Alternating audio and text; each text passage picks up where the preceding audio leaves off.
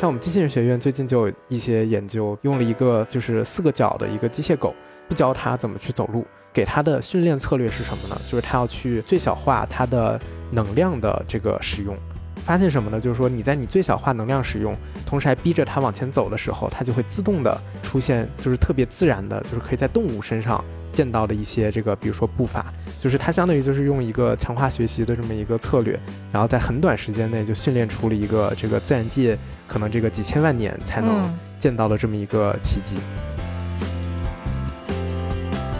呃，我能想到就比如说可能人工智能跟这个脑机接口的结合，也许因为现在的这个人工智能，它的载体还是说在这个电脑上，你的算法所有的算法都是依赖这个电脑去跑的。我不知道是不是有可能变成是你的载体变成是一个人脑，对吧？你的算法结合着人脑的这个计算的这个这个能力，然后去去发展。那甚至可能比如说你把十个医生的这个脑子连在一起。然后你基于他们的这个几个脑子去做一些这个人工智能的这个这个运算呀，或者是应用。所以《黑客帝国》里边说的那个用人来发电是不对的，应该是用人来计算。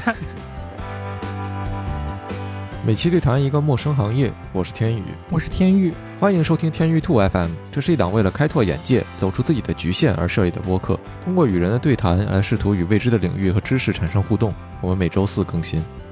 如果两位不同领域的科学家相遇了的话，他们会谈些什么呢？在本节目的第三十一期，我们曾经邀请了宇宙学以及高能物理学的两位学者来对谈，他们带着各自学科的视野和知识互相碰撞与交流，获得了听友们持久的好评。那么一直以来也都有呼声让我们再做一次这种选题，于是本期节目我们再次邀请了人工智能科学家第四十九期嘉宾林之秋，以及脑神经科学家第五十一期嘉宾邱志海博士来一起对谈。你好，我叫林之秋，呃，我现在是在卡耐基梅隆大学读这个二年级的博士，啊，我主要的研究方向是计算机视觉，主要的应用呢是在无人车这一块。你好，我叫邱志海，那我主要从事多尺度神经网络成像和操控的研究。林之秋出生于一九九八年，在各种报道中，他几乎都是教科书一般的天才少年。十七岁便考入康奈尔大学的他，花了两年时间就全部修完计算机和数学专业的课程。并且在大二开始为康奈尔科技学院编写硕士生的预科课程。二零二零年还是本科生的他，就获得了 CVPR 国际计算机视觉与模式识别会议最佳论文的提名。林之秋是当时唯一一个还在本科阶段的获提名者，而这也成为了当时学术圈的一个现象级的新闻。邱志海博士是广东省智能科学与技术研究院多尺度神经网络成像和操控研究组组长。他曾经在斯坦福大学从事神经科学和生物医学方面的博士后研究。曾获得包括神经科学、生物物理、生物医学工程、光学工程等领域权威国际会议的多个奖项，并且在中美拥有多项专利和丰富的研究经验。接下来的内容里，你将会听到两位科学家从自己领域的角度出发，分享了各自领域中前沿的进展与惊人的发现，讨论了人类的技术爆炸趋势是否还在加速前进，AI 与脑神经科学的跨学科合作前景，如何评价 Elon Musk，后人类未来的可能性等等话题。好了，话不多说，让我们进入正题，来一起听一听两位前沿科学家眼中的世界吧。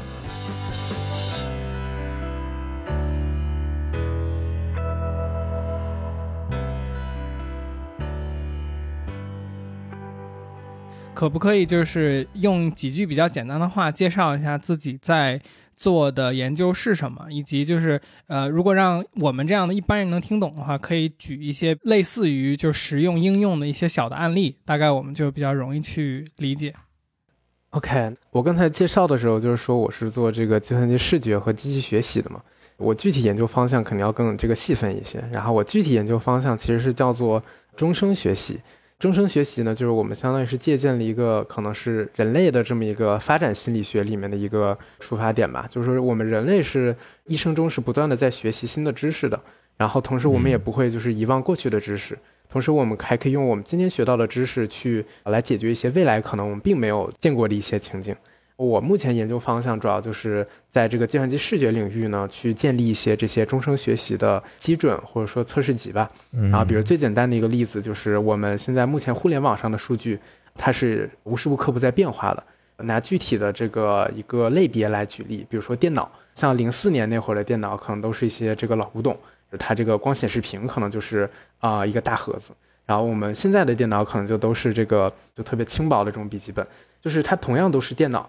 然后但他们在外观上就是产生了非常大的变化。然后我们做的事情就是我们收集了这么一个数据集，然后发现我们如果训练这个神经网络，如果我们只在比如说这个零四年那会儿的数据上训练的话，就它是放到今天的数据上，它的这个精度会下降很多。就是说它其实并没有这么一个，就是它看不出来这是个电脑，它也不不一定是看不出来，就是它还是会和别的东西去混淆。就是说它其实并没有一个就是终生学习的这么一个功能吧。然后所以说我的研究方向其实就是就是去看这个神经网络它怎么样可以去更新它，然后让它可以就是不需要你无时无刻不在收集新的数据。比如说最简单的一个例子，像特斯拉这个他们不是搞无人驾驶嘛？嗯，然后他们现在比如说每到一个新的城市，他们都需要重复一遍之前的所有操作，就是去收集大量的这个数据啊，训练他们的这个无人车。因为你不同城市的这个不管是路况啊，还是各种地方的外观呀都不一样，就是说你这个神经网络是没有办法在所有地方通用的。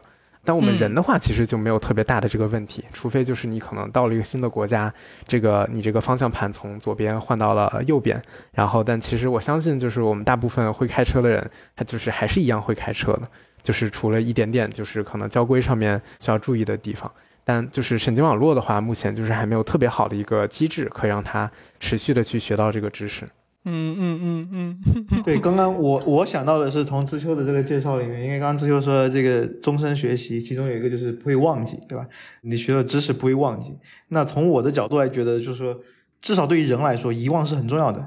对吧？不是所有的东西都是你一定要记得的，就特别是刚刚说的，那也许你是要学会忘记，对吧？我觉得您说的都是我不管我在思考，就是我们领域都在思考的一些事情。就比如说这个，我们领域也有提过，就是说你确实不是说所有东西都一定要记着的，因为假设比如说你把一个地方记得特别的熟的话，你可能就很难去学到一些新的东西了，可能到新的场景你就没有办法去适应了，因为你只记得怎么在旧的场景里面去完成这个任务。所以就是我感觉我们领域现在可能很重要的一个，就是在学习我们怎么能，比如说从大量的这个数据里面提取到最有用的一些特征或者叫 feature 吧。对，确实是我们现在就是感觉很多的研究的出发点都是在建立在什么东西应该忘掉，什么东西不应该忘掉上。嗯，来，邱博士讲讲您的研究方向。对我，我主要是开发一些这个技术，对于这个我们在执行某种脑功能的时候，对这个脑子的活动进行这个成像，去看这个脑子里面到底发生了什么，实际的去看这个神经网络它长啥样。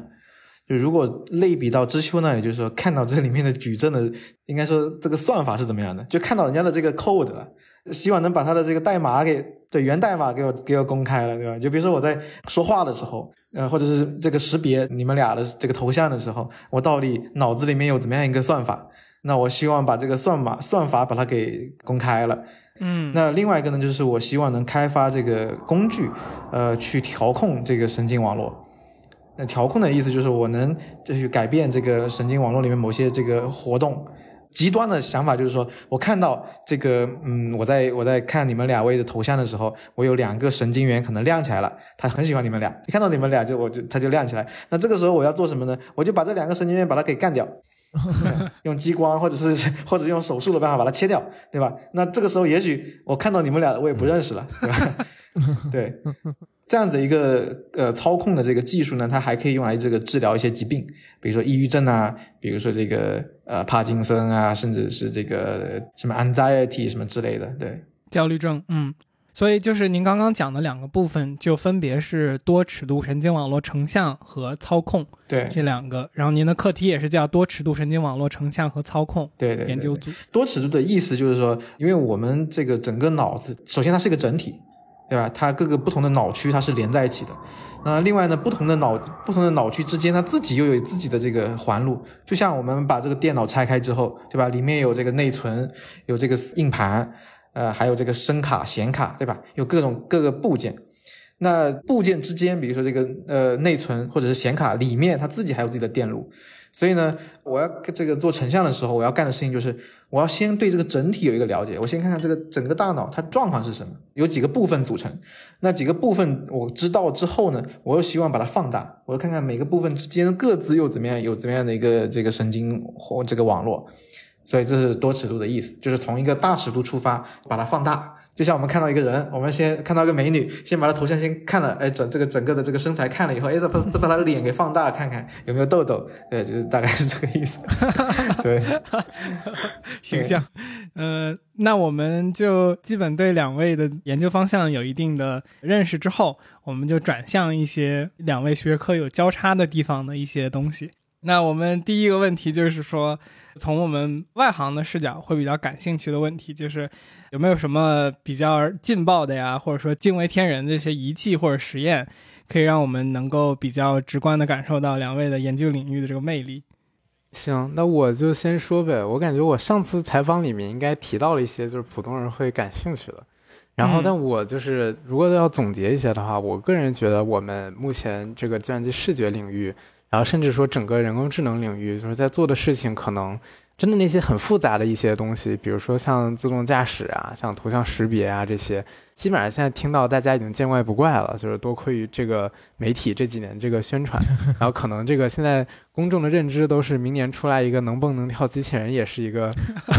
非常 合理的事情。但实际上这个就是距离还挺远的。对，就是怎么说呢？就是我个人感觉人工智能目前在做的事情。不管我们用的工具是什么，我们还是想通过我们这些工具来模拟这个人类的所有的这些智能，包括一些比如说最简单的识别的一些操作呀，然后比如上升到一些跟这个物理世界的交互，那就比如说你怎么去操控一个机械手臂，怎么操控一个机械手，让它去这个帮你倒水啊什么之类的，然后这些都是我们这个机器人研究院这边在做的事情。但这些就是你可能普通人听起来就是你也不知道里面到底在做什么，然后也不知道。就说它有什么特别厉害的地方，呃，而且它其实效果确实还是不如这个人实际自己来操作的要好，对。但我我目前感觉就是可能机器就是能实现的比人更厉害的地方就在于，比如说你可以用它来生成一些这个不管是图像还是视频，然后像上次我们聊到的那个 DALL-E，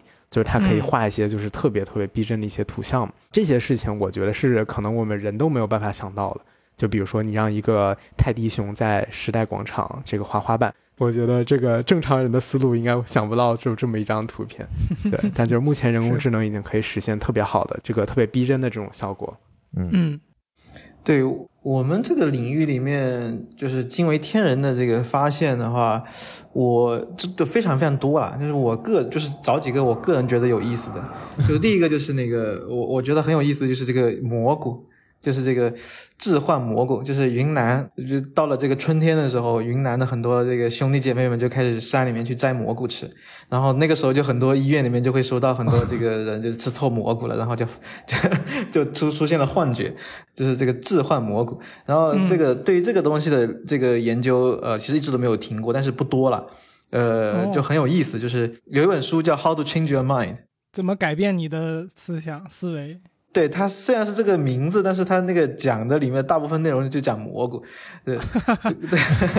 这个蘑菇它有个叫裸盖菇菇素，它那个是有毒，就是主要的这个呃毒性物质。那吃进去以后呢，很有意思，就是从他那些吃错菇的人的这个报道来说的话，就是你访问他，他就会说啊，这个过程里面发现自我意识消失了，他就会发现啊，我他变成那棵树。或者跟这个跟这个桌子融为一体的，是他那个我的这个概念在它里面是就消失了，所以这个就引发了很多对于这个怀疑庄子当年吃了什么。哎，对，就是很多人就引发了关于这个自我意识，因为自我意识是一个很重要的心理学的概念，就小孩他一开始是不知道我这个概念的。然后直到他到到了一定的年纪，可能三四岁之后，他才会说“我饿了”，对吧？他以前都会说，比如说他一个名字叫这个知秋，他知秋小时候肯定就是啊，这知秋饿了，就跟他妈妈说知秋饿了。还真是等到一定年龄的时候才会才说啊，我饿了。这个“我的”概念，他他需要一定的这个积累的，所以就可能就是说这个置换蘑菇就是改变了这个自我意识的那个神经网络。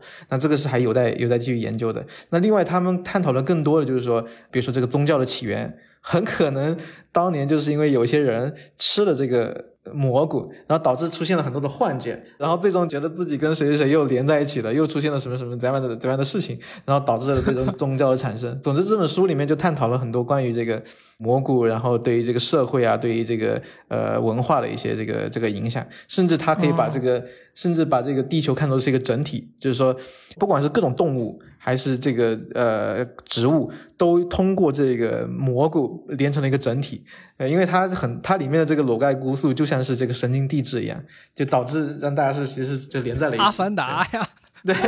对对，阿凡达那个那个潘多拉那个星球，对阿阿凡达超级马里奥版，对，然后然后这个现在的这个研究就是更呃更最近的这个研究呢，就是说他发现这些裸盖菇素呢，对于这个抑郁症的这个治疗也是有一点这个帮助的。但这个不是让大家去吃这个蘑菇啊，就是只是告诉大家一些这个 这个进展，我们自己是不能随便去吃蘑菇的。那这是一个我认为就是觉得很有意思的这个这个研究的。然后另外一个就是。呃，我们知道这个神经神经元它是放电的，对吧？就是有活动的时候，它是有一个电信号出来的，然后还会释放这个化学的这个神经递质。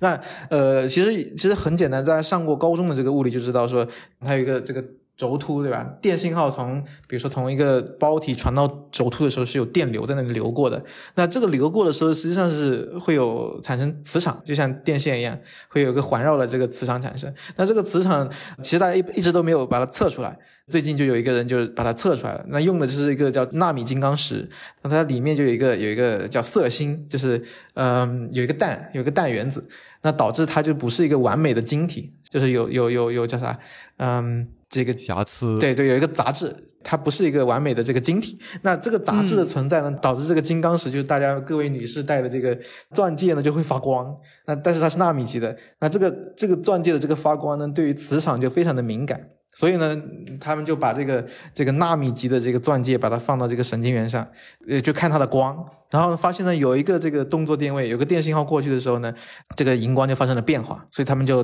通过这种办法把它的这个磁场给测出来了。所以我觉得这个也是一个很惊为天人的这个发现，从在我的视角里面，我我突然在想，惊为天人的部分会不会不是这个测出这个东西本身，而是以后会有商业级的这种发光的钻戒？哈哈哈 但钻戒太大了，这么大的尺寸它是不会发光的，只有纳米级的才会发光的。对，哦，OK，我刚刚想问的是，您说的这个放到神经网络上，这个放的动作是什么一个动作？打洞吗？对，它就因为它是很小的嘛，纳米级的，所以你可以把它放到你的血管里面，你可以你可以培养一个细胞，你可以把它直接、嗯直接加到你的细胞的表面上。哦对对，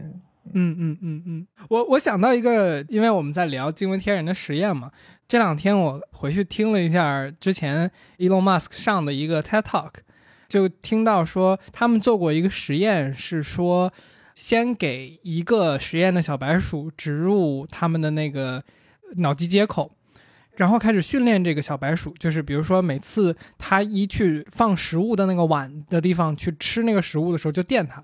然后每次它吃就电它，每次它吃就电它，然后电到后面之后，不就给它弄成了一个巴甫洛夫嘛？就是有一个行为习惯反射，是它看到那个装食物的碗，它就会抖，它就会抽，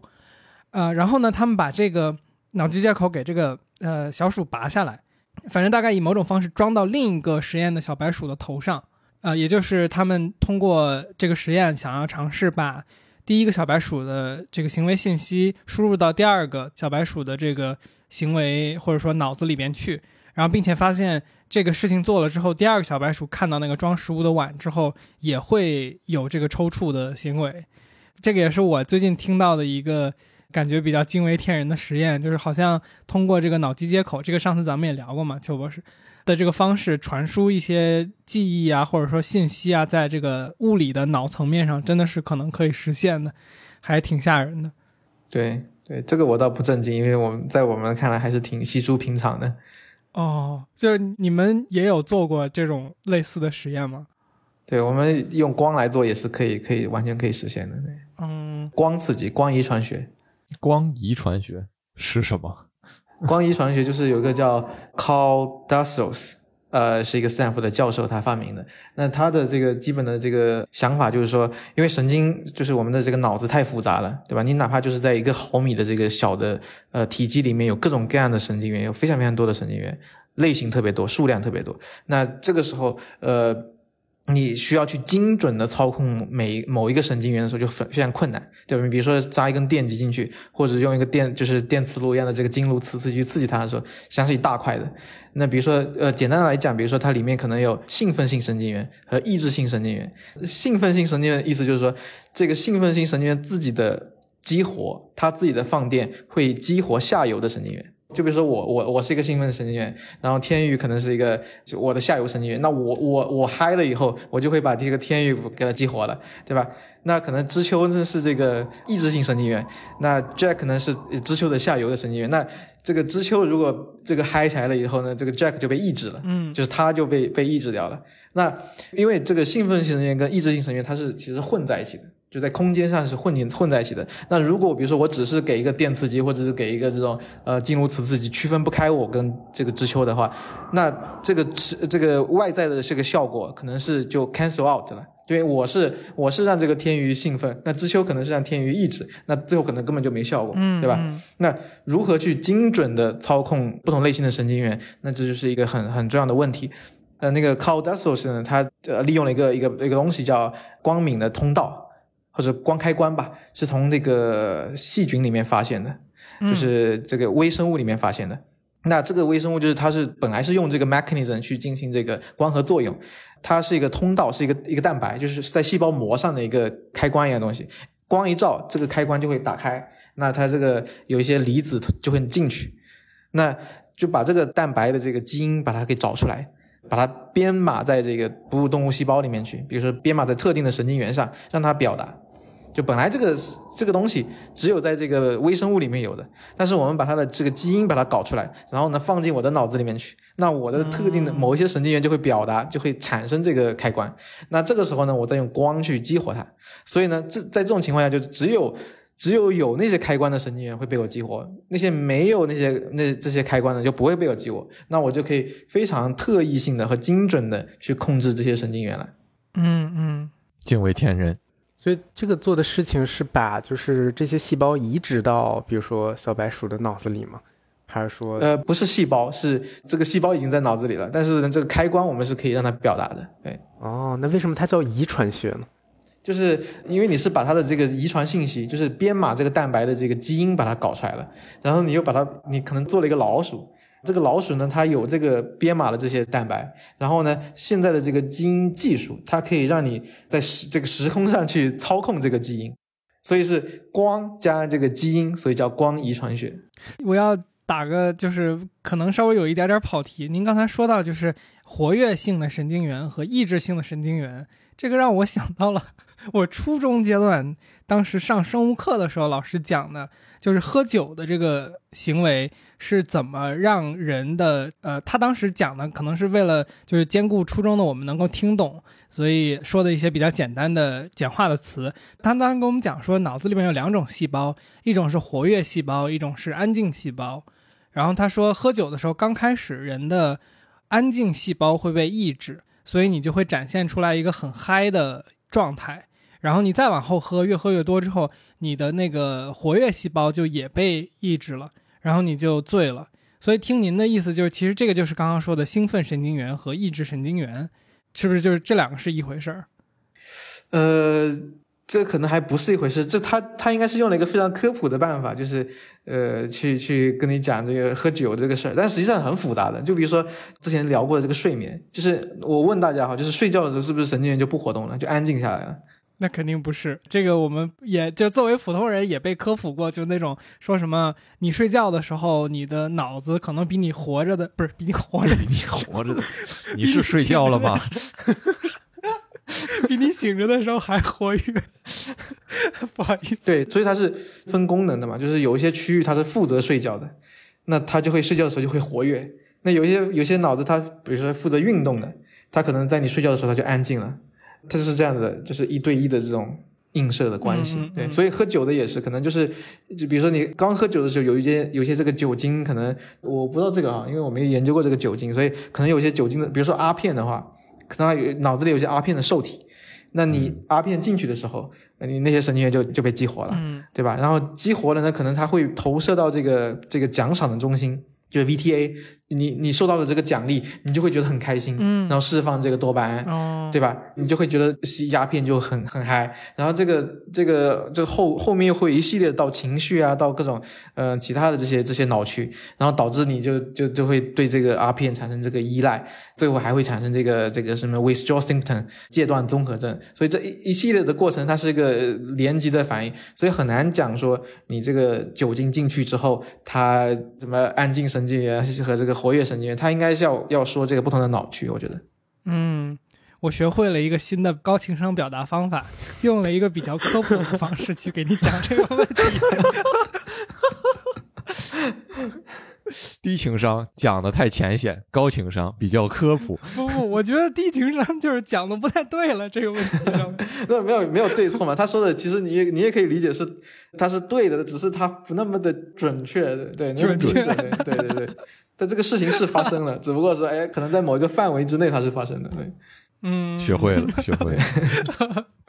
嗯，既然都聊到了刚才说到这个脑机接口的事儿了，我就顺着再往下问一个我比较好奇的事儿，就是因为我们之前对谈的时候，邱博士就讲到说，这个脑机接口这个事儿非常可能，然后这个也可能是有生之年就会实现。就我就会想到，就是说，那脑机接口它目前这些东西是有多大程度上能够帮助我们了解大脑的构造，或者说应该这样问，就是说我们是先了解了大脑的一些构造，才能，当然是先有一定了解的。我们我们是完全了解了大脑之后才能做成脑机接口，还是说接上了之后反而能更快的了解大脑的构造是什么样子的？嗯，这个问题问的挺好的，我觉得是两者兼有，就是一定要有一定的了解之后，我们才能去做脑机接口，对吧？你要不知道，你可能比如说我想控制他的手，然后你你发现你一扎扎到了这个控制脚的地方了，你发现哎我怎么控制也控制不了我的手，所以一定是要有一定的这个基础之上，才可能做这个脑机接口。嗯，做完之后呢，我觉得可以帮到我们，因为我们现在对于人的这个人脑的这个认识是几乎是，我觉得可能是几乎可以约等于零吧，就是我们根本啥都不知道。我们都已经能控制这么多了，还是约等于零吗？对啊，约等于零，我们其实啥也不懂，知道的是非常非常少的。比如说，我们说这个各种神经元好像很重要哈，刚刚我说到说，呃，这个神经元好像区分的很好，这个神经网络是呃怎么怎么地的，怎么怎么精准的。那这这也有可能是胡说八道的，因为对于有些医生来讲，从他们的角度来说，这个脑子虽然这么脆弱。你会发现每一个人的脑子都长长得几乎都是那个样子的，你很难想象不知道是什么东西控制的长得这么精准。你哪怕做电脑，它可能都会有一些这个差别，对吧？但是每个人的脑子可能大体的形状都那个样子。然后你你要去问那些外科医生，他就会说。其实也没那么重要啊，我把有些病人这个脑子这个地方切掉了，他还照样活得好好的，好像也没有什么问题啊。所以这里面这个这个，我其实我自己都没有没有想明白，就是嗯呃，这里面这个神经网络的这个作用，还是说实际上有有一些这个可塑性在里面，或者是一些补偿的这个这个网络在里面。当我这个网络出现问题的时候，它可能可以有一个备用的网络。呃，这个我们我我说实在我是真的不懂。所以说这个脑机接口，呃，我觉得是如果真的开始之后，会给我们带来很多的帮助的。那那就有一个衍生的问题，就是我会好奇，因为知秋之前也说过，说这个强人工智能就是什么问题都能解决的这种能够自己学习的人工智能，好像还很遥远。那就是说，脑机接口这个事儿，如果是有生之年的话，它实现了之后，会对 AI 的研究有什么样的影响呢？我这边如果要预测的话，就是如果说脑机接口它确实是这个应用了，除非这个脑机接口真的能帮助我们，比如说实现，比如说对人脑百分之一、百分之十的理解，不然我感觉可能对 AI 的作用就是说，哦，更多的人可能意识到了你需要把这个你们在做的事情跟这个人脑 挂上钩，来宣传自己的工作。对，所以我还挺想问，就就是邱老师，比如说这个脑机接口这块，您觉得就是有哪些是？我们有生之年可能见到的应用，对，我觉得至少就是说，比如说通过呃，比如说把这个这个电极植入进去，然后呢，比如说有一些这个呃截肢的这个病人呢，或者是我们能控制一些外部的组件，我觉得这个是完全是可行的。至于说这个意识的这个能有多大的部分，我们呢可以把这个人的这个意识把它解读出来，甚至是控制它，我觉得肯定是可以的。但是这个是不是能，比如说有百分之多少我们能解读，或者是这个完全能控制，这个我觉得要看要看大家的这个努力了。对，然后我觉得就是刚刚提到就是的应用，就是说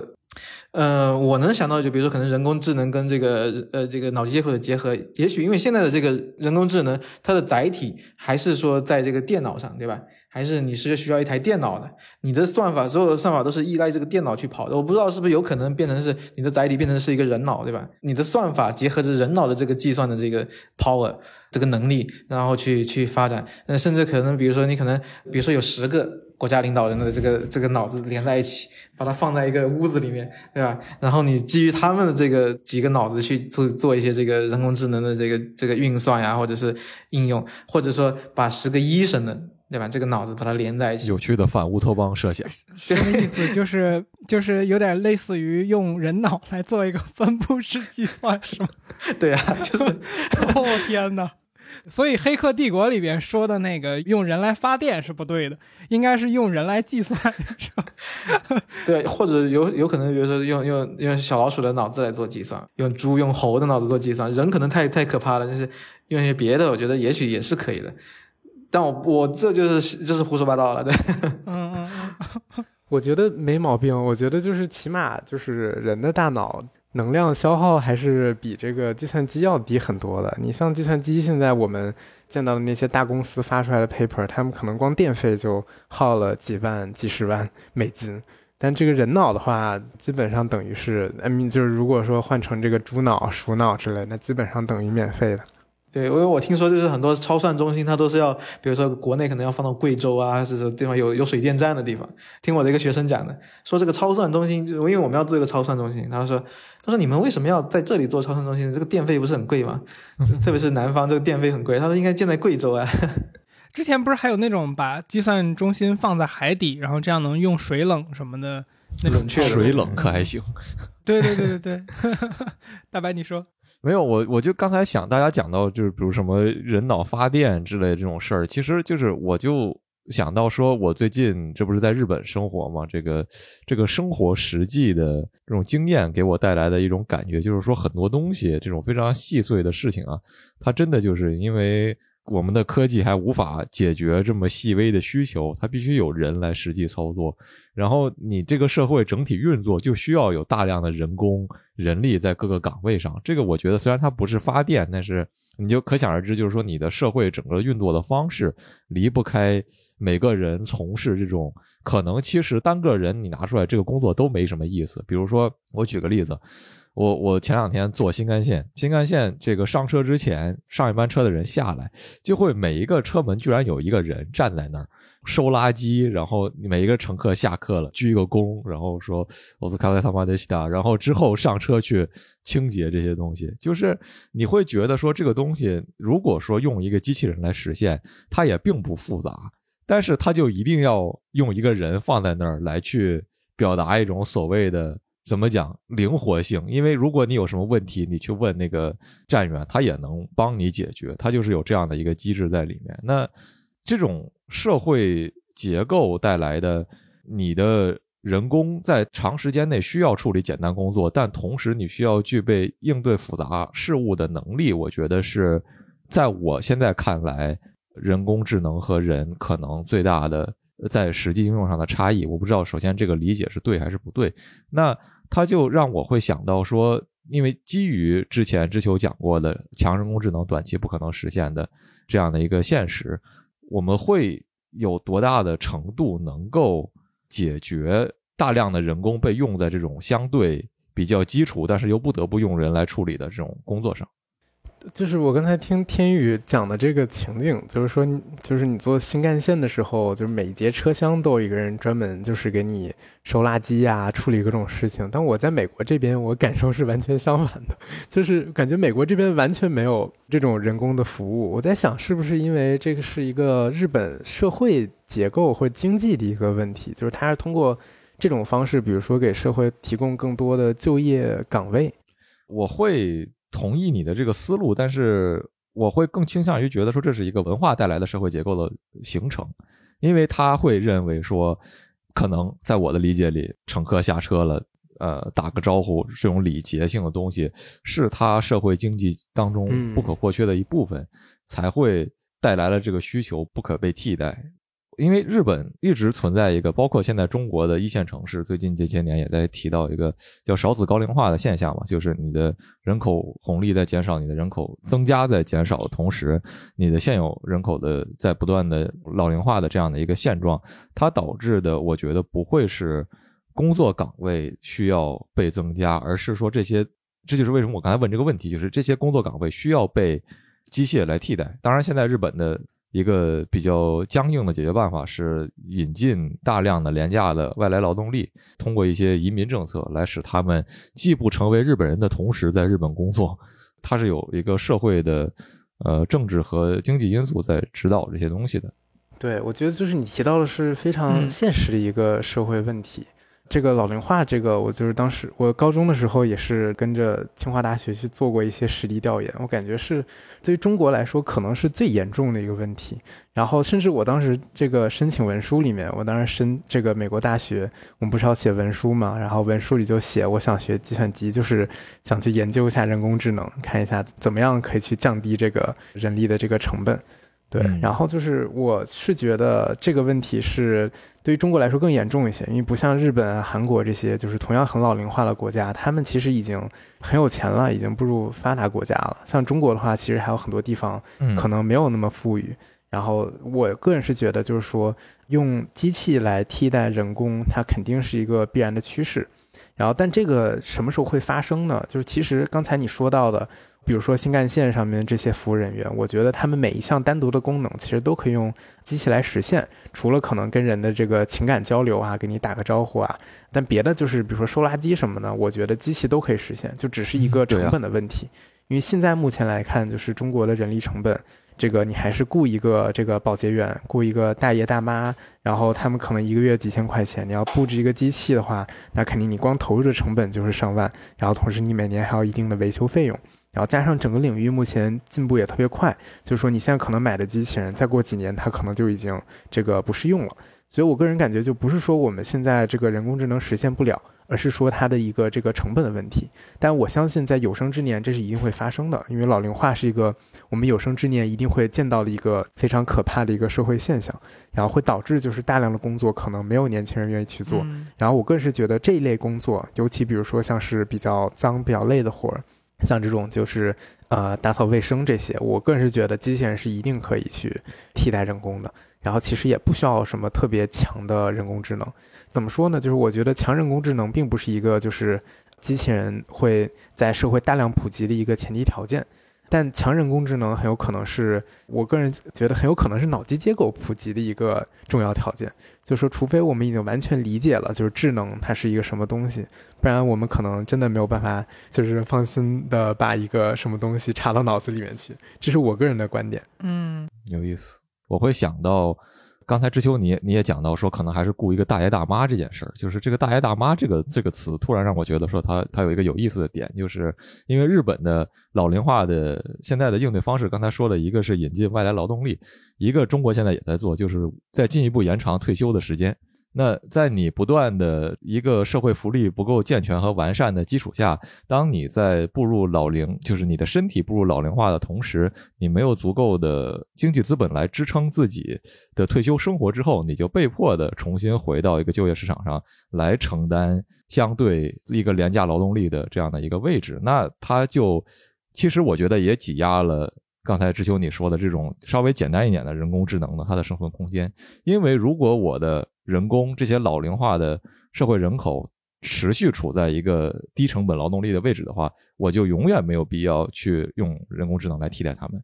我虽然不是经济学专家，但我非常同意你说的这个观点，就是只要还有人愿意做这个工作，只要它比机器便宜，那就我们就没有道理要用机器人替代它。但就比如说现在大量的工厂，他们可能都开始转向这个智能制造嘛，比如说一些特别简单的一些工序。可能就是让机器来实现了，然后可能现在很多的这个这个流水线都已经开始就是全自动化，然后我个人相信就是说它第一步是在工厂普及，然后第二步就会在我们日常生活中的这个方方面面中展现出来，比如说这个我们作为平民来说接触到的最多的这个服务业，然后像比如说这个端菜机器人啊，然后这些打扫机器人，我个人觉得在未来的十几二十年，在这个。各大的这个餐厅里面应该是会不断增加的。就是现在很多餐厅已经开始用这种送菜机器人了，因为它确实效率是比人要高的。然后一个机器人它同时可以端个这个十几个盘子嘛，啊，而且它基本上它的这个路径不会出错，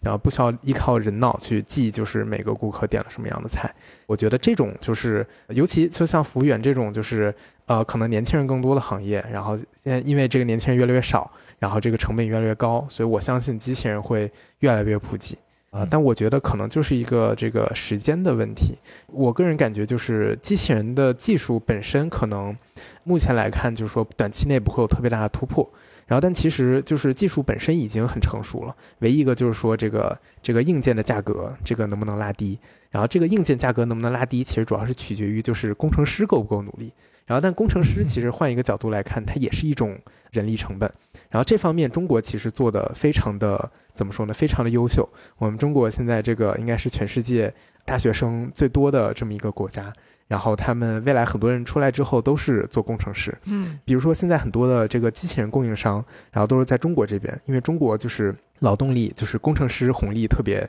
特别高，就是这个，你可能一个机器人出来，可能是欧洲那边的十分之一的研发成本。然后这么一个情况下，我相信就是中国会成为一个机器人大国，因为我们有大量的这个工程师，然后把这个机器人的价格不断的拉低。然后其实现有的技术已经可以基本上覆盖我们服务业里面能见到那些简单的任务场景了。所以我非常相信，就是说这个十年内、二十年内，这个机器人会我们会见到的会越来越多，但肯定不是大家想的机器人，也不是这个伊朗马斯克提出的那种，就是能蹦能跳、能说话、能给你做表情的 机器人。嗯嗯嗯，Tesla Bot，就那些机器人，感觉更多的还是这个奢奢侈品嘛，就像 Cybertruck 一样，它无非就是一个皮卡，但就是看着酷一些。机器人的话，无非也就是一个摆设，只是它这个看起来酷一些。我倒不太不太同意，就是说只要有大爷大妈还愿意干这个事儿，就会阻碍那些最简单的人工智能的应用，反而是一个动力吧。就是只要有需求需要端盘子，那我觉得就一定会呃去发展这些机器啊或者人工智能。嗯，其实我觉得知秋说的大爷大妈，他本质想想表达的是说。当我们还有一个更经济成本上划算的这么一个解决方案的时候，新的一个技术就不太容易被去在市场层面上开发嘛。一个技术想要开发，往往它的一个大概流程是说，呃，有这么一个需求存在，这是确实是的。然后第二个就是我想要找一个新的解决方案，这个解决方案很可能是能够比目前市场上的解决方案更加的划算和廉价。那如果这个中间的差距太远太大的话，那可能这个资本或者说这个投资人他就不会太愿意去冒这个风险。就是我如果投资了一个新的解决方案，这个解决方案比现有的解决方案成本还要高，那它其实本质上没有解决一个现有的社会成本问题。那这样的情况下的话，这个东西即使被推出，大概率也不会被应用，那它投资就不会回本儿。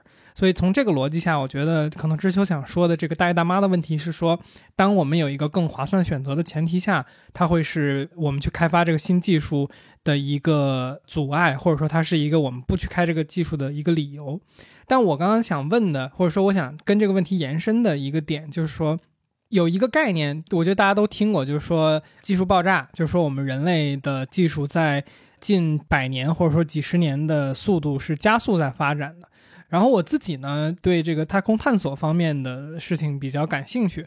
之前就有听过一个说法，就是说科技或者说技术它并不会自己去成长，或者说它不会像很多普通人想象的那样，就是说技术这个东西它就是一个自己会发展的这么一个呃一个因子，而是说其实是必须要有人努力去推动它，它才会发展的。那这个太空行业举的一个例子就是说，呃，我们在冷战的时期，这个美国就已经能登陆月球了。但是，当我们不去因为有这么一个外部的政治角力的这么一个因素去推动这个事情的一个发展的时候，实际上我们现在人想要登陆月球这个技术并没有更加的好，甚至是就是我们现在想要实现它都变得不太可能。所以他想表达的就是说，技术这个东西它并不会自己发展。那我想问的一个问题就是说。二位从科学，就你们都是科学从业者呀，科学家嘛。那你们的角度觉得，所谓技术爆炸的趋势还在持续吗？因为之前咱们其实好像跟二位交流的单集，就是呃各自的节目中也都有提到，就是比如说人类的这个现在碰到了呃摩尔定律的一个上限。大家似乎在触及这个问题，这个也会限制我们人类的技术的发展速度嘛？但我本质想问的就是，你们两个觉得我们的技术发展在爆发式的加快增长的这个现状，是不是还是这样？还是说实际上它有在放缓？对我我呃我的我的感觉啊，就是首先呃，我觉得我们要区分的就是这个科学和技术。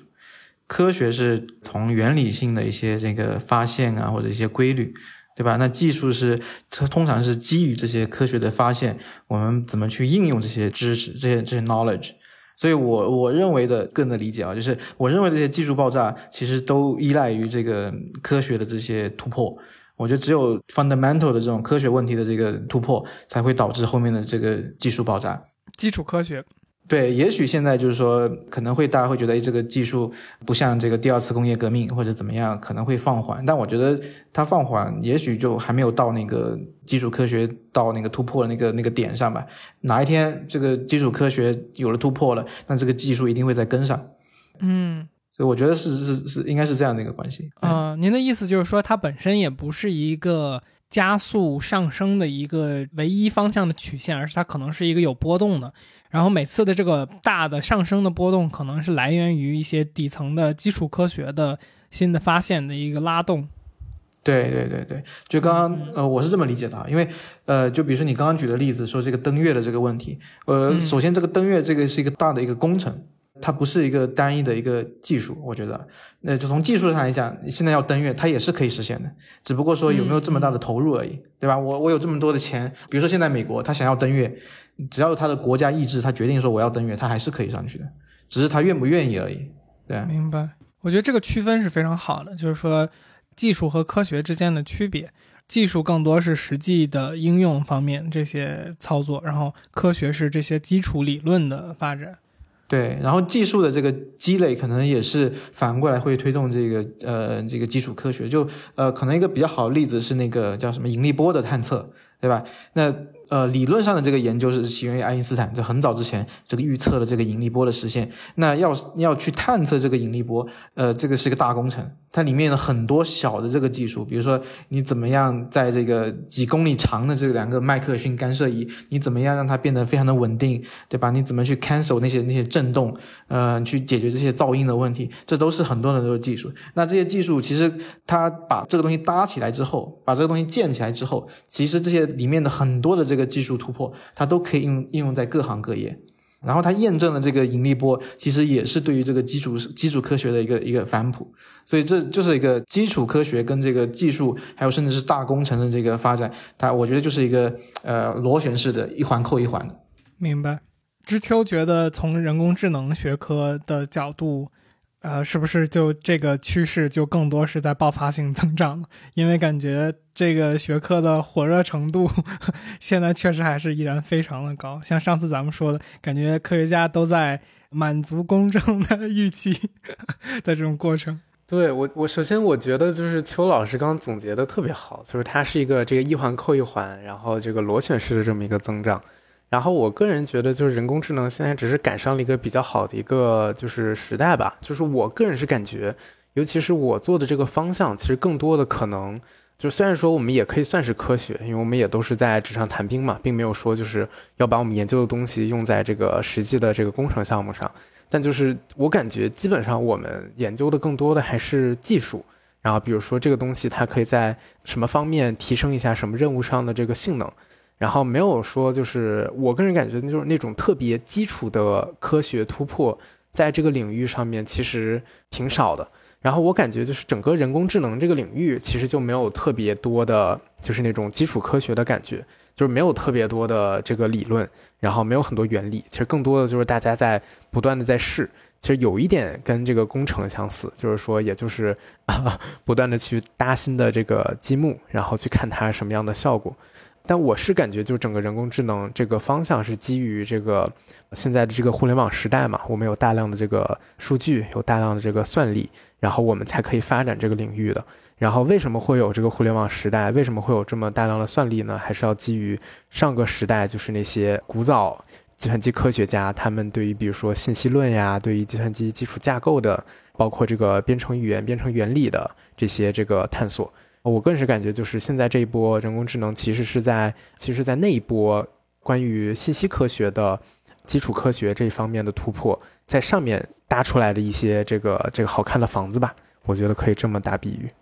嗯嗯，我不知道我的，就是因为我是一个外行了，对于人工智能实在是外行。但我我看就是从外行的眼光去看人工智能，我觉得里面的一些科学问题我也是很感兴趣的。就比如说 AlphaGo，它不是之前有两个虚拟的人在那里下围棋，对吧？两个人在那里下互下，然后最后下出了一些新的这个玩法，甚至是呃他自己能训练出来。我觉得这个从你看我们下围棋，我们放在一个这个历史的尺度上讲，从古代一直下到现在，有很多的这个下法。你可以想象它是一个全局优化或者是局部优化的一个过程，对吧？但是，但是我们当我们让这个两个虚拟的人在那里下围棋的时候，他他他下下下，他居然能下出跟人一样的这个下法，那是不是说其实？局部的优化，实际上是不是能代表一些这个全全局的优化？从这样子一个角度去看一些社会问题也好，或者是人类发展的问题也好，我觉得其实也蛮有启发的。就是像我刚刚前面有提到的两个虚拟的人在那里玩游戏，然后看看是不是能产生语言一样，就它可以倒过来去帮我们去理解这个社会中的一些发展的问题。因为人的发展，它它是它的这个时间尺度是非常长的，它可能我们的这个中文可能几千年。迭代出来的，那也许用这个人工智能的办法，它可能可以让它不舍昼夜的一直在那里跑，或者是有很多很多的计算机在那里一直在那里跑。也许这个这个演化的这个过程可以缩短，至少是可以给我们一些 hint，就是中间到底到底有一些怎么样的一个规律，或者是让我们对这个这个人类演化的这个规律是有一点点的了解的。我觉得这也算是属于科学的范畴。是的，就是我觉得，尤其像这种就是跨学科的交流，我觉得是特别有意义的。比如像 AlphaGo，就是我也读过他们的论文，他们其实是发在这个 Nature 上的，不是发在这个人工智能的这个会议上。然后虽然它其实里面讲的东西其实都是人工智能的东西，然后比如说这个两个人对下，然后本质上其实也是一个这个就是计算机可能上个世纪就已经聊过的 Min-Max 的这么一个策略，然后只是他们引入了一些新的强化学习、这机器学习的一些概念。我个人是觉得，就是这些还是挺有意思的。然后，尤其我像我们机器人学院最近就有一些研究，比如说，就是他现在用了一个四，就是四个脚的一个机械狗，不教它怎么去走路。但我们现在就给它的训练策略是什么呢？就是它要去最小化它的能量的这个使用。发现什么呢？就是说你在你最小化能量使用，同时还逼着它往前走的时候，它就会自动的出现，就是特别自然的，就是可以在动物身上见到的一些这个，比如说步伐。然后，比如说你速度很慢的时候，它就是用走；然后速度快的时候就是用跑。然后，比如说你地形不稳的时候，它可能就会这个跳一下呀，怎么样的？就是它相当于就是用一个强化学习的这么一个策略，然后在很短时间内就训练出了一个这个自然界可能这个几千万年才能见到的这么一个这么这么一个奇迹。那这个这个好厉害！我一开始会预期你说不定会说出来一个他以一个我们人都没有想象的方式去去跑了起来，还好，说不定也是有的。你说再往后学一学，说不定我们就看不懂。对，就我，但我觉得这个说明了什么？就是说明就是我们现在起码他用的是四足的机器人。自然界大部分的动物都是四个脚走路嘛，四个脚走路的这个进化策略基本上已经是非常非常成熟了，可以说明就是现在这个自然界的这些四足动物的，不管是走路还是跑步的方式，应该都是最优化的，就是可以让它们最小化它们能量的使用。嗯嗯，哎，我我也很好奇，它啥时候能训练出两只脚走路的人？呃，他们其实已经训练出了两个脚走路的，但就是。还没有研究出来这个两个脚走路的有什么特点优势。然后，对，但两个脚走路就是我之前也学过一些，就是进化心理学这方面嘛。就人两个脚走路，其实很大原因是因为我们需要去解放双手。就是两个脚走路，其实在机器人控制领域是一个非常难的一个课题。就是四个脚的话，其实你的稳定性要高很多；两个脚的话，其实它是有一定的牺牲的，在你的这个这个走路、跑步各种动作的这个稳定性上。然后，但这样的话，就是我们可以解放我们的双手，然后用双手来做一些就是动物做不到的事情，比如说像投掷啊之类的。所以我个人感觉就是说，如果真的想去研究这个两只脚走路，这个在自然演化上有什么优势的话，那一定要考虑到就是我们解放了的这个双手。然后这个也是我们就是这个机器人学院这边很多就是课题组在研究的这个问题嘛，就是研究这个你这个双手可以用来做什么样的事情。但在这里面你你有一个预设，就是人是要用双手的，但问题在于说，我为什么要用双手？我可以不解放双手呀。啊、你说不解放双手的意思是说，那我们这个双手是用来就是还是走路吗？就为什么为什么人要解放双手？啊、人解放双手就是。首先，进化论它没有说就是这个我们人一定要解放双手嘛，只 happens 就是这个不知道不知道多少年前，就是正好有这个猩猩，他们可能就是用对发现他们两只脚走路，然后剩下的两只手，他们就是相当于空出来了。进化论就是说，这个你两只脚、两只手空出来，用来做别的事情的时候，你这种物种的这个生存几率是更高的，相当于这个是被自然界选择的。就你存续下去了，所以它就这个 trait 就被保留了。诶，我有一个感觉，就是说，如果你说的那个机器学习的这种，呃，你刚刚叫 Mimax 是吧？就自我强化的这种类型的算法，它能够使得一个四足的机器人最终优化演化出来的结果是和现在我们看到自然界的中的动物的这个走路和跑步方法非常接近的话，这是不是一定程度上侧面更进一步印证了进化论呢？因为我们其实进化论这个课题，我感觉它并不是一个绝对的科学，因为没有人看到过这个实验的过程嘛。但是如果你从一个机器的角度上面，让它去以比如说能源优先的这个目标去优化，然后优化出来的结果是我们现在看到的一些结果，那这个是不是就是某一种真的是进化论的反向的一种实验呢？我觉得其实进化论当时在达尔文写这个书的时候，他就会举例子是这个，比如鸽子或者说嗯家禽的这种演化，在经过人工培育之后，它的这种呃人工选择之后的这种性状的改变是非常的剧烈的。那嗯包括那个后来再过了这几十年还是一百多年，我忘了那个孟德尔那个豌豆杂交实验，不是也表现了，就是说，如果当我们人工干预的情况下，就是这些性状的变化其实并不需要很长的时间，它需要很长的时间，其实结果可能是因为大自然本身的环境和这种生存条件，还有它的竞争的这种因素非常的多，非常的复杂，以至于你单一的这种。人工环境下特殊培育出来的性状只能在人工的特殊环境下生存，它不适合一个复杂的自然环境。那我觉得套用到刚才你说的这个问题上，是不是也就意味着，就是说我们我们人工想去干预的得到的这个东西，实际上是相当于因为我们优化的是能量的消耗，他得到了一个东西，恰好和现在的所谓大自然的最优解是一样的。但是可能说刚才讨论的这个邱老师和室友讨论的人的双手的问题，可能就它不单纯是一个能量消耗的问题，所以它可能不能被很好的模拟出来。我们要面对的更复杂的社会的和这个文化的环境，它不能够简单的通过现在的程序来模拟。嗯对，非非常赞同这个观点，就是说我们这个节约能量可能只是一方面，然后还有一方面可能就是你要提升你这个能量摄入的这么这个成功率嘛。比如说你这个四足机器人，其实你像大多数猫科动物，它们两个前爪其实都是有攻击性的，嗯但现在的机器人呢，就是你很难去模拟这一方面。就好比就是说，像这个二足机器人，我们现在其实很难去用二足机器人做一些，比如说投掷这些实验，因为这些实验就是你这个实验场地非常这个难以复现，同时你可能会增加你这个机器人损害的这个这个几率。所以就是我个人是感觉，就是这个领域的发展其实还是这个任重而道远的。对，就是现在的我们所做的这些机器人的实验，还都是非常简化的这么一个实验情境。我们其实像刚才我提到的这个文章，其实它也是相当于是用进化论来作为一个这个宣传自己的这个算法的这么一个卖点。嗯嗯，明白。我其实想问，因为我在准备咱们聊天之前，我突然意识到，就是说，两位研究的领域，一个是人工智能嘛，然后一个是脑神经科学。那邱博士上次咱们也比较多的聊到了脑机接口，包括咱们今天上文也不少的聊到了脑机接口。然后我就意识到，二位的这个领域都和现今世界最火的网红 Elon Musk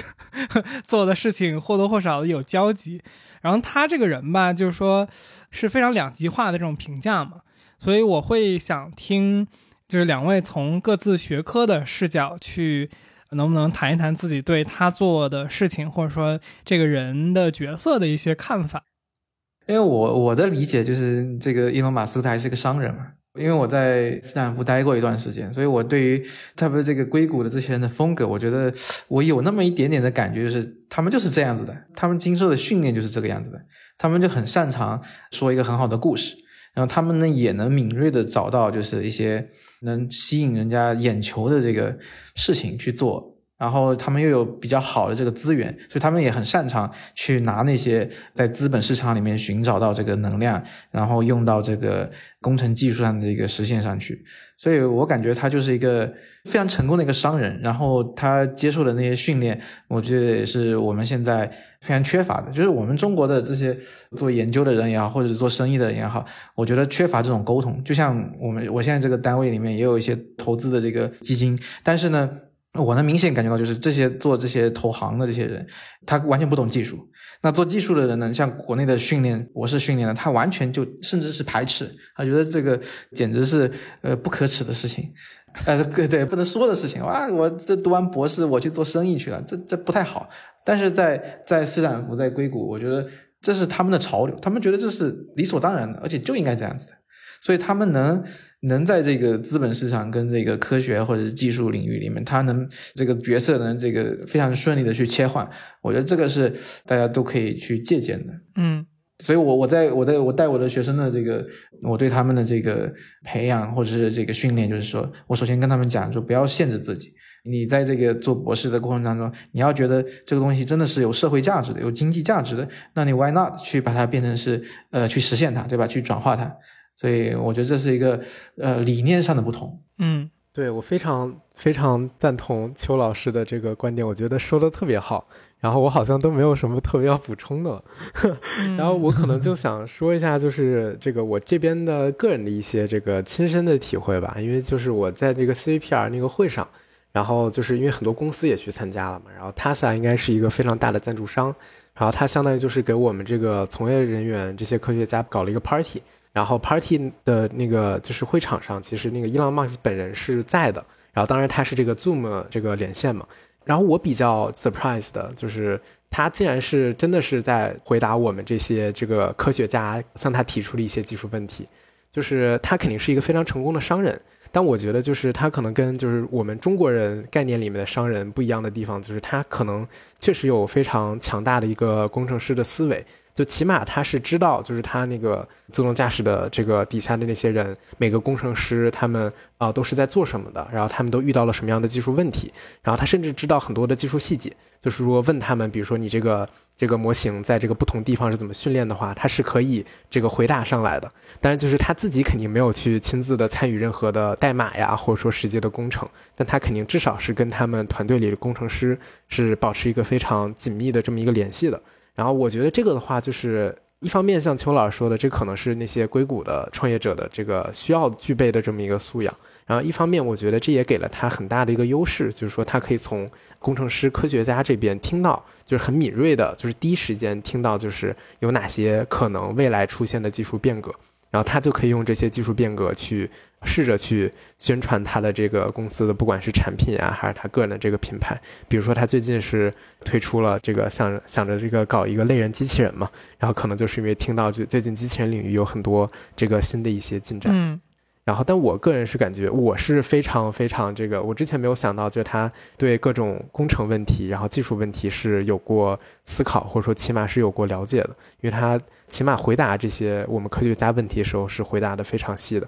啊，我们当时现场的时候是不光是他一个人在回答，他的那些工程师的那些头头，然后也都在现场，就是应该是为了以免他有什么回答不上来的问题，但基本上百分之九十的问题，这个伊朗马克思都可以回答。嗯。就是因为我他这个人的一个整个个人成长的一个路径吧，他最早就是呃在我的认知里面，他就是程序员嘛。他从最早他们做那个 X.com 之类的，就是 PayPal 的前身，他自己就是写代码开发的这个开发者。所以我觉得从最初他自己的这个角色成长的角度来说，我不确定二位讲的这种就是说硅谷的。角色或者说硅谷的这些创业者的角色，他们自己是不是也都是从工程师出身？然后第三个就是说这个讲故事的问题，我不知道呃你们认知中或者因为我对这个硅谷创业这些人的了解比较少，但是他去做比如说 SpaceX 这个公司的时候，就是我觉得所有人都觉得那是个笑话吧，就是它不是一个好故事呀。就是当时的那个时间点上面来说，呃，就是从这个点上面，如果我们假设说，因为 SpaceX 是零二年成立的，它甚至比 Tesla 还要早一年嘛。然后那个时候，他应该是刚卖了 PayPal 的这个股权之类的，然后自己拿到了钱，然后去做了这个 SpaceX 这个公司。然后当时应该是就是没有人觉得一个私人的火箭公司能做什么事情。然后包括特斯拉也是，特斯拉刚刚成立的时候，大家觉得电车就是个玩具嘛，他大家都笑话他嘛，就是做电车这个这个思路。然后我会想说，就比如说二位就是提到他对这个商业更加强大，然后这个科学这边可能他是商人，但是他是了解科学的。但是我觉得点就在于说，是不是特斯拉的这个自动驾驶，或者说这个车整个的成功，很大程度上拉动了。呃，尤其是自动驾驶这一块人工智能的发展，因为我感觉特斯拉之前自动驾驶聊的还是比较少的。呃，对，我觉得就是特斯拉加速了自动驾驶这个进程的发展，这个这一点肯定是毋庸置疑的。但我个人是感觉，就是就是，首先我觉得就是，如果要评价这个人的话，一定是通过就是他的最大的成就嘛。但我觉得这个人他最大的成就，其实主要还是体现在他的这个商业领域上，就是他这些公司确实很成功，赚了很多钱。我们可能不一定就是知道他就是说很多事情他的出发点是什么，但就是我觉得最终我们如果以这个结果论英雄的话，那结果就是他塑造了一个非常成功、非常强大的一个商业帝国。然后，但他其实过程中说的很多话都是有问题的，比如说他说自动驾驶 L 四可能这个今年就要实现，但就是对于我们所有的从业人员来说，我们都知道啊，这个还是很遥远的事情。嗯，你甚至包括特斯拉自己的工程师，就是我们当时现场还要试驾的环节嘛，就是一个工程师开着那个自动驾驶功能，然后带我们去那个什么街上走走。然后他最后那个停车的时候，就是街趴嘛，美国这边都是平行趴车，然后可能一些新手司机，对于是新手司机来说，这个平行趴车还挺难的。然后他那个时候就把那个自动驾驶功能给关了，然后切成他自己来开，然后问为啥呢？就说哎，我们这其实这个功能做的还没有那么好，就是说其实就是我觉得就是如果他个人就是他会说很多，比如说很浮夸的话，可能更多的是用来比如说吸引眼球啊，然后塑造一定的这个这个公关效果。然后，但其实我觉得，真正就是说，这个他们自动驾驶这个业务、电车这些业务，其实真正推动力还是这些啊硅谷的工程师，然后包括就是这些大学的这些科学家。所以我个人是感觉，就是如果想评判他的功劳的话，可能就是确实他引领了一些这个舆论，引领了一些潮流。但我觉得，真正如果要评判这个领域的发展的话，还是得看科学界的产出和这个实际这个工程师们的产出。那就是换一个角度来说，就是一定程度上，这个伊朗马斯这个人，他其实是把科学家和工程师的这些产出的这些结果，就是感觉就像。回到自己身上的这种感觉，嗯，对对对对对，但他就是做的方式可能比较巧妙，他塑造了一个他对科学特别尊重的这么一个形象，然后让大家觉得哦，原来是他的这个理想主义推动了这个行业的发展。但其实我觉得，其实更多的还是他的这些资本，就是他是有钱雇了这么多科学科学家、工程师，然后来做他的这些项目，然后才导致这个领域可以有这个进展的。我的理解是这样的，就是首先呢，就是说他是一个商人，我觉得并不是一个贬低他的这个意思，在我的在我的在我的认知里面哈，就是首先不是贬低，然后另外一个你说到他的讲故事，说呃他讲的故事可能不是那么好，大家一开始在笑话他，但其实哈，就我的理解哈，硅谷那帮人他一定不觉得那个是笑话，嗯，硅谷那帮人一定一定能听得懂的这个笑，这这个他的故事，听得所以他们才愿意。所以，所以他们才会才会愿意去去呃跟着他去干。那我为为什么会这样子呢？就是呃，首先呢，就是你刚刚讲到几点，第一个他会认为说这个物理是很关键的，对吧？那可能我们没有太大的这个理解和呃这个这个体会哈。但如果你去了斯坦福，你们要是有机会去斯坦福，你会发现那里的每一个学生他都会 coding，就是不管他是学什么专业的，不管是学这个文科的还是学艺术的，他都是会编程的。那你你很难想象在中国这个事儿是会发生的，所以而且而且大家对这个科学的重视啊，比如说这个物理啊、化学，哈，你刚刚就是一个是物理，还有一个是化学，我我相信他们也是很很很很很重视的。就是当这个整个的你的 community 所有的人，你周围的所有人都非常重视这三个事情的时候，一个是物理、化学，还有 coding，对这三个东西都非常熟悉，而且都认为是日常生活中或者是将来发展所必要的这个精神食粮的时候，你你可能就会觉得他说的那些东西不是笑话，因为他真能听得懂。对吧？不管是你那些所有的那些投资人，还是周围的那些呃老太太、老头老太太，都能听得懂这个这个他们在讲什么，所以他能成功。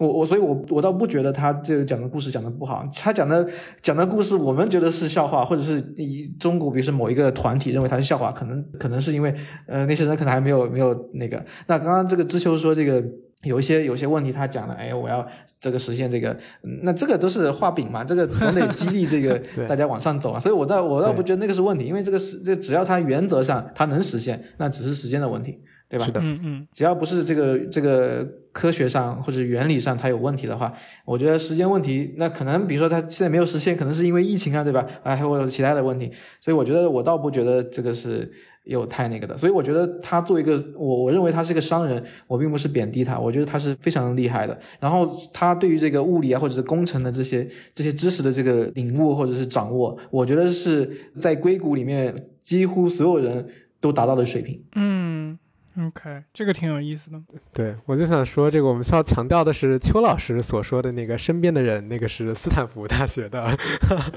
经营圈子。对，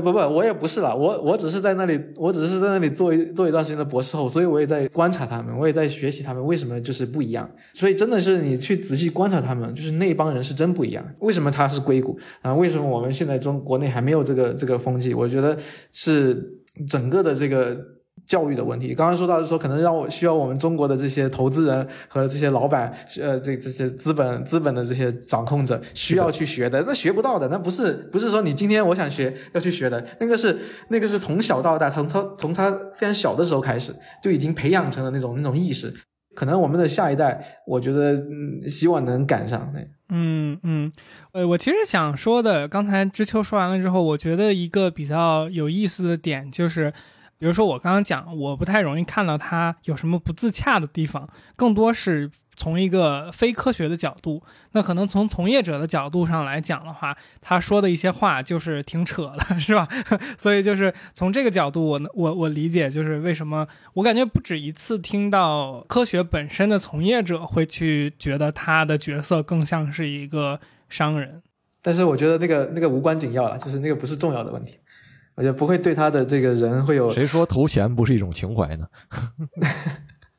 没有没有，我我我也不属于他的脑残粉，因为我觉得他他吸引人或者他他迷人的地方在于，他确实是那种能够有一个想法，并且把它打造成现实的这种能力很恐怖嘛。因为他现在是有八家公司，就是特斯拉、SpaceX，然后这个 Neuralink、Boring Company、OpenAI、Solar City，还有一个啥？就我就不往下数了，就是就是这每一个你拿出来，不不不不，就这我昨天晚上复习了一下，就以防今天忘不了 记不住，所以反正我我会觉得这个人就是非常喜欢关注他的原因，就是就是我无法想象这八件事儿他的时间是怎么做到的。当然投钱是超能力 是肯定是其中比较重要的一环啊，但是你总要有个起点嘛。他的这个起点似乎就，呃，我觉得是挺恐怖的一个一个一个历程，所以就你们俩说的这个回应，其实也确实就是我好奇的地方，就是从科学家的视角会怎么理解他的角色。那像你们刚刚讲到的，就是说，实际从科学家的视角上来说，他还是有很多东西，他肯定你们听得出来，他不是完全在第一线的，而是说，呃，他确实是有这个强大的组织能力，以及他确实，呃，包括可能他自己的环境背景和学科背景和自己的兴趣这些东西组合在一起，他是懂技术，或者说他是能听懂技术的。那我觉得这个就是之前我不太能够看到的一个角度。我可能可以补充一点，就是比如在硅谷的很多人，他都自己有公司，就是都是要去开公司的。就是那些读了、读博士的人，他不是，至少我我就是认识的很多人，他读完博士，他第一个事情不是说我要去当教授，我要先要去开公司。但是在国内，比如说现在在国内，我这据我所知，就是去读博士的都想当教授，嗯、没有说我要去我要去开公司的。但是在在硅谷，好像很多人就是我读完博士，第一个想的是我要不要去开个公司，然后很多教授都有自己的公司。对，我在想，是不是一定程度上是因为这个国内的教授和美国的教授可能不太一样？我感觉美国这边的教授普遍还是比较纯粹的，就是可能一部分是拿着这个业界给的资金，但其实还是在做很纯粹的纵向课题嘛，按国内的说法。然后，但是国内感觉很多教授都是在接各种横向，嗯然后相当于是你让底下的这个研究生，他们也有自己的公司，就其实我觉得做教授本身其实等同于开一个小公司，就是你雇的这些博士生、嗯硕士生其实都是你的员工嘛。然后，但国内的话，好像就是你更容易开展一些横向课题，然后可能很多教授就是一边做着横向，一边这个教着书，就把钱给赚了。嗯，是嗯嗯。我刚刚想说，知秋这个开头发言非常危险，国内教授不纯粹，这不是等骂吗？但哦，没事，是吗？你圆回来了我们会有国。内的教授听这些这吗？我感觉他们可能都挺同意这个我说的这些观点的。呃，我想稍微收尾的问一个，就是这个提纲里也是我最后放的这样一个问题，也是其实跟在刚才问的问题有一定的联系吧。我个人觉得，就是呃一个后人类的问题，因为刚才我们其实聊了很多脑机接口也好，这个自动驾驶也好这些东西，我觉得它一定程度上。就是这也是我最近几年感受到的，就是我们的身体，我们的肉体实际上是在被科技所形塑的，就是我们怎么样来使用我们这具虽然还没有完全搞明白的这具机体，它对我们的精神世界是有极大的影响的。但同时，因为就是呃，在后人类领域也挺有名的一本书，就是 Catherine Hayles 写的这个《How We Became Posthuman》嘛，叫《我们如何成为后人类》。这个应该是北大出版社有一个中文版的翻译啊。然后这本书里面，反正我读懂的大概的这个一个核心的观点就是说，我们在进行和这个信息时代的一些界面交互的时候，就已经成为了。这种超越了所谓人类之后的这种后人类，因为人类在他的理解里是一个启蒙时代的这种呃人类主义的精神塑造出来的这样一种概念，而进入信息时代的我们已经超越了这个概念，它是这样的一个观点。嗯但我们现在这个他这个定义里的后人类和我们经常会想到的，比如说赛博格，然后或者说这种这个攻壳机动队里的这种仿生人也好，或者说这些东西，我觉得还是存在非常大的距离。但一定程度上，我们的身体是否已经被当下的信息环境所塑造了？所以我会想请教二位，就是在各自的理解里面，当下的我们的身体和时代的这种研究当中有没有什么相关性，或者说换句话讲，叫当下的我们的各二位各自从事的研究会如何改变我们实际对身体的操控和或者说身体形态的变化？身体形态的变化，我不太不太确定我是不是明白了你的问题啊。但我的我的理解就是说，这个技术的发展融跟我们这个日常生活的这个融合，它一定是必然的。比如说这个手机，以前我们这个小时候可能玩手机还是挺挺难的一件事，还得去学，对吧？就是可能到了十几岁才开始有第一个手机，然后高中老师可能还会让你说不要带手机。我不知道，我现在很好奇，不知道现在这个高中是不是允许带手机啊？但是现在的小孩，比如说那些那些五六岁的小孩，甚至是可能两三岁的小孩，他都会玩 iPad，他会都会各种，所以我这个我觉得这种融合可能是很必然的。呃，那至于说将来会怎么样去，比如说脑科学怎么样会去改变我们的这个人的一些行为，这个我现在也很难去想象。这我现在我们的谈论的比较多的就是说，可能呃，如果这种类脑芯片或者是类脑计算能实现的话，也许就是可以，我们可以做成一个类脑的村庄，里面有很多的人是这个虚拟的，但是他们是具有这个人类的这种某种特定的智慧的。比如说有一个村子，它可能就是。都是这个医生，对吧？他可能有某种这个这个这个医生所具备的这个心理素质，呃，或者是有一些都是这个这个宇航员，对吧？因为我我听说一个例子，就是说这个宇航员的选拔，他是特别的叫啥？严苛呃，特别的特别有意思的，呃，特别特别严苛，就他的注意力有一项是注意力测试，他这个注意力呢，他需要介于就是很注意力很集中跟不是那么集中之间，就是如如果这个人特别的集中注意力到极致，他是操作不好飞机的，因为他他中间太多表盘了，对吧？他可能会非常集中在某一些东西、某某一个某一个操作的界面上，他但是他忽略了这个其他的地方。嗯，但是如果这个人他非常不集中，他也不行，他可能呃开着飞机开着飞机都睡着了，对吧？忘了所以对，但所以他他他宇航员的这个对于这个注意力的这个测试是恰如其分的，呃，是这么、嗯这么个词儿吧，就是正好的那个的。然后呢，有人做过一个研究，就是说把所有的飞行员拿来做测试，发现他们的注意力几乎都是一致的，都是在那个那个那个值上。所以这个这个就很有意思，就是说，如果我们将来的这种类脑芯片的设计，比如说我可以设计一个虚拟的人或者一个机器，它的加它的注意力恰恰在那个那个那个那个份上的，它可能就可以做飞行员，对吧？可以替代替代这个飞行员的这个工作。那这这我就我就不知道了，就是想象的空间比较多。我也我我我觉得这个，嗯、我现在现在也还没有搞明白。嗯，有意思。呃，我我稍微补充一两句吧，就是呃，我觉得邱博士您的这个回应是非常有意思的，因为就是您说到，比如说宇航员他都在同样的一个这种专注度的这样的一个区间里面，那他我觉得就是一定程度上是是否也是受到了就是航空器本身的这个设计来导致了就是说人的对自己的一种规训产生的影响。那那我刚才说的对，他可能也是训练出来的。对，然后我想补充一下，就是大白这个问题，就是也是从我这个研究领域这边出发嘛。然后我个人感觉，就是可能有生之年我们能见到的一些，就是给我们机体上面带来的这个改变，我觉得就是尤其比如说从计算机视觉这个领域出发，然后第一个可能是就是 Metaverse 嘛，元宇宙。然后就是比如说元宇宙里面，就是像你们刚才说的，完全我们人类可以就是一个球，然后我们怎么去做这个交互呢？就是我们可以完全用我们这个眼神去做交互。然后，但就是这块儿就是还有很多的研究难题需要解决嘛。比如说你戴上这个头盔之后，怎么去呃稳定的捕捉你这个眼神的这个看的这个角度？然后这个还是一个 open research question。然后，但如果说我们能很精确的捕捉到这个眼神的这个角度了，然后比如说你就可说不定可以眨个眼，然后你就可以到一个新的一个地方。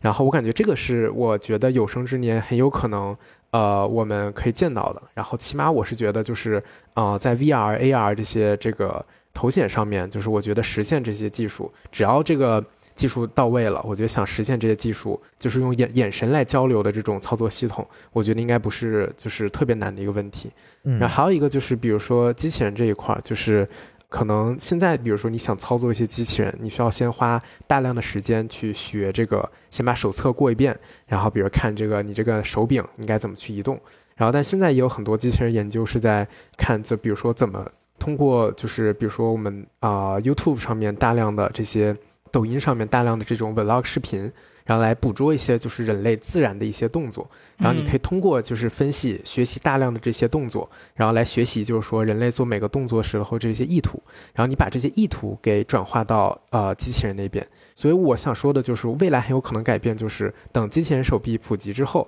可能我们就是人会自然的以为这些机械手臂是我们的人体的一部分。然后我们比如说只需要去做往空中抓取这么一个动作，然后机器手臂自动会帮我们抓过来一个东西，嗯然后可能是结合一下你的眼神在看的这个这个物体是什么。然后我个人是感觉这些就是当成本多高我不太清楚，但我觉得有生之年都是有可能会实现的。嗯嗯嗯，他好像又卡了，他非常想听到你这 这段话，我相信。这应该是我我替他回应一下，这是这是他最想听到的。哦，是吗？就就是我觉得他想，因为他研究的这个后人类啊，就有很大一部分就是这个东西，就是他说的 cyborg，呃，仿生人或者说这个人机的这种结合的变化，是他们从社会结构、社会学的角度比较多的去关注的，因为他们会觉得这类的机体的和人的，甚至说身体定义层面上的改变，会带来很大的这个潜在的其他社会方面的一些影响和冲击。所以，就是这个改变来自于什么样，或者说来自于哪些地方，会形成一个什么样的效果，是他会非常感兴趣的。对，就是我是觉得像那种就是 cyberpunk 里描述的，比如说把一个人的手臂给换成一个机械臂，我觉得不一定会发生，因为这个毕竟手术操作起来难度挺高的。但我是觉得，就是我们可能有非常容易的用机器人来操作和物理世界交互的方式，比如说我们就用一个摄像头，然后我们摄像头捕捉到我们的这个手势和眼神。然后这个机器人会自动的帮我们去实现，就是我们想达到的这个目的，比如说把一箱水给搬过来。但就是我我想我其实挺好奇，就是说你们的研究，比如说是在呃研究，比如说机器人在操作过程中，比如说你是想让它搬一个水，结果它不小心把一个人打伤了，然后这个时候你这个责任算谁的？就是你们是在做这方面的研究吗？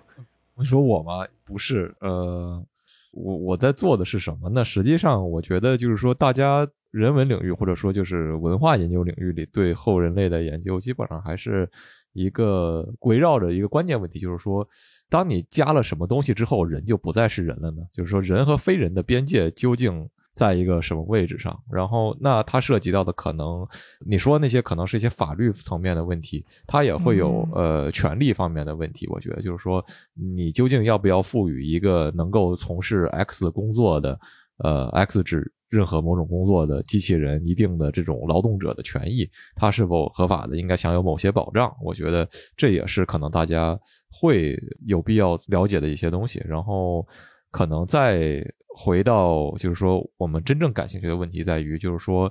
如果说人和非人本身的边界是模糊的话，那整个社会应该以一个什么样的心态来去看待技术的所谓进步或者说改变？那它给我们带来的社会上的变化究竟是什么？还有就是，可能如果要说的话，我觉得其实性别研究还有这个人种研究也是在这个后人类领域里非常有意思的问题，就是说。你如何用一个仿生人或者说机器人来去模拟性别？有必要模拟性别吗？有必要模拟人种吗？无论是有还是没有，这个这个问题是答案是什么？那它对于我们现在呃社会所讨论的这些人种问题和性别问题，包括年龄问题，有什么样的影响？我觉得都是值得我们去花时间再去琢磨的问题。尬住了。没有尬住，就是我们对这一段表述也是我第一次听你讲的。所以我会觉得，就是这段表述本身对于我们外行来说，就是挺迷人的一个切入点。因为我觉得，可能从二位科学从业者的角度去想这个问题的话，他们的职责是怎么把这件事情实现。他们可能就是说不会太多的去考虑，就是尤其是当你说到，比如说当我实现这个问题的时候，我是否要考虑到现有的社会的一些各种各样的因素，比如说像你说的性别和人种。可能，当我们是一个目标驱动的这种解决问题的思路的过程中，不会考虑到这个侧面的这种切入的角度。但我觉得可能分享的意义就是这个吧。呃，这一个切入的角度，它到底能带来什么东西？那肯这肯定也不是我们现场就立刻听到、立刻可能能想到的一个东西。对，但我确实是觉得，就是给了我一个。新的一个这么一个角度吧，就是因为我理解的机器人，就是说包括不管一只啊，然后这种就是我感觉就是他们的就是存在，其实跟比如说车是一样的，像车它就是相当于是解放我们人类的双腿，然后提升了我们的移动速度。然后就是我目前所接触到的所有机器人的这个研究，然后感觉就是他们想达到的功能其实跟车差不多，就无非也是帮助人类完成一些特定的任务。但就是在我的概念里面，我是没有办法把车和比如说这个后人类建立这个这个建立上这么一层关系的。对，所以还挺有意思的，我觉得这种哲学角度的这种思考。你好，这里是后期的天宇。不知道在音频的内容里，你是不是也和我们在现场一样，能够感受到两位学者对对方领域强烈的好奇，以及这种交流的热情？我们其实曾经准备了不少引导内容，但是知秋和邱博士聊的实在是非常投机，以至于我和天玉后来开玩笑表示，那我们其实可以直接挂机。那如果你也从事这两个领域相关的研究，或是关于两位讨论有任何自己的见解或是补充的话呢，也欢迎在评论区和大家一起交流。OK，做个预告，平时的话呢，我们其实都会说。如果你还没有听够本期的内容，我们在下周四还有彩蛋更新。但由于本期大家聊的实在是过于的投入，我们的原片录制时长超过了三个小时，所以这期其实是由于我们在正片里还没有聊够，所以下周四我们会更新本期节目的彩蛋。那彩蛋里呢，则是大概四十分钟左右，两位科学家完全自由的讨论以及互相发问，其中涉及到了两位对于人工智能与脑神经科学未来发展的一些见解。对于科研行业现状的一些讨论，例如一个研究领域的方向是否需要一两位领军的大牛来把控等等，相信这些内容也一定不会让你失望。那如果你对这个话题感兴趣的话呢，下周四我们会准时更新。也欢迎你加入天娱兔 FM 的听友群，和我们一起直接聊天儿。请在微信搜索好友 ID 天娱兔 FM，拼音的天宇，阿拉伯数字的二，最后加上 FM。记得是添加微信好友，而不是公众号，然后备注一下来聊天儿，我们会尽快把你拉进群里。最后，如果你觉得我们的节目做得还不错，或是你从中获得了一些启发的话，请关注、点赞、评论，或是把我们的节目转发给你的朋友，说不定你的转发和评论也能启发到其他的人，这也对我们做节目有很大的帮助。非常感谢，让我们下期再见。行，那我们希望之后有机会能有更多这种类型的交流。两位如果有时间的话，也可以继续一起来参与。我们这期节目就到这边，谢谢两位，谢谢我们。说个拜拜。拜拜拜拜谢谢。拜拜。